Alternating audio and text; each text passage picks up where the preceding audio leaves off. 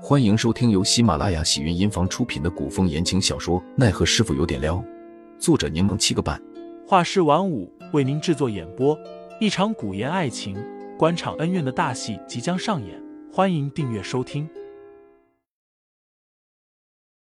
第两百八十章，三个爹爹下。阿爹这话说的，我忘记谁也不能忘记阿爹啊！阿爹养育我这么多年，对我宠爱有加，关怀备至，我每次闯祸。阿爹却只是小惩大戒，一直纵容我胡作非为。我最喜欢阿爹了。杜轩琪面色稍霁，你这丫头就是会哄人。好在你是个女子，若是男子，不知要骗多少小姑娘。阿爹，我哪里是哄你？我说的是实话啊。杜潇潇一双机灵的眼睛眨了眨，笑着说：“现在我有三个爹爹了，你说我是不是世上最幸福的女儿啊？”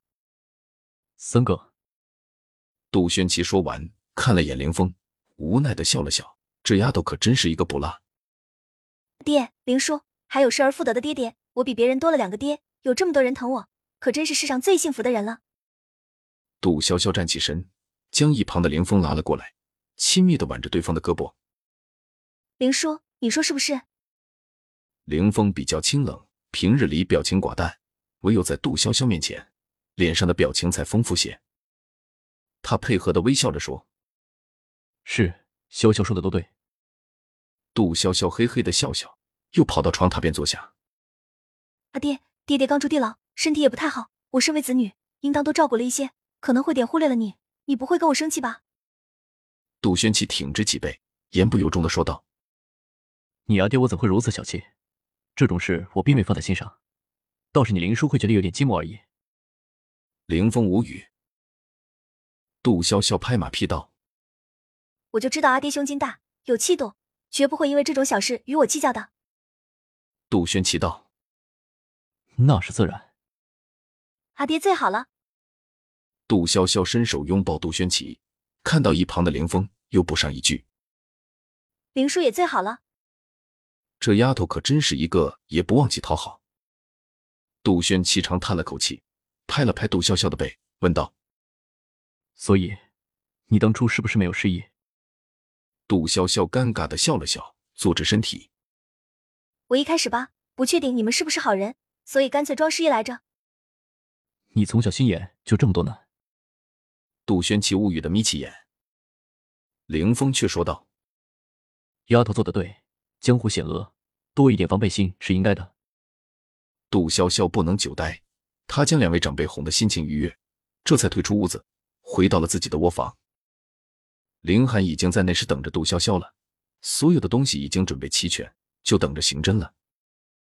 第二日一早，陈云斌与上官飞鹰应约前来拜访，二人拎了些礼物，谁料门都没进，便见到杜潇潇他们在收拾东西，准备搬家。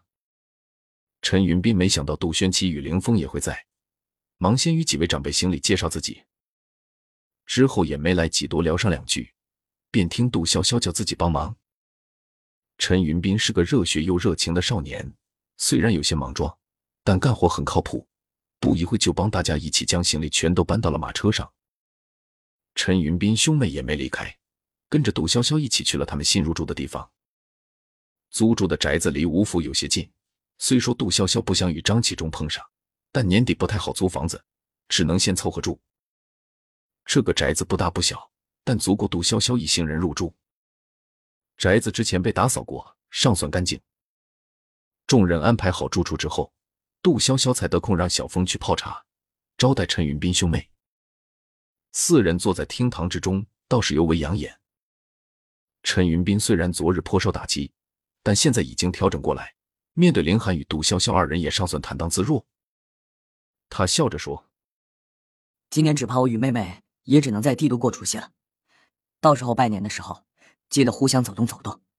杜潇潇点头问：“你是住在飞鹰的那间院子里吗？”“是，刚好离你们很近。”陈云斌说着又道：“对了，还有吴兄也住在附近，到时候咱们可以一起聚聚。”几人说了会儿话，杜潇潇本想留陈云斌他们在此用午饭，陈云斌却拒绝了：“你们刚搬入新宅子，定有好多事需要打理，反正我们住得近。”想来我便随时过来好了。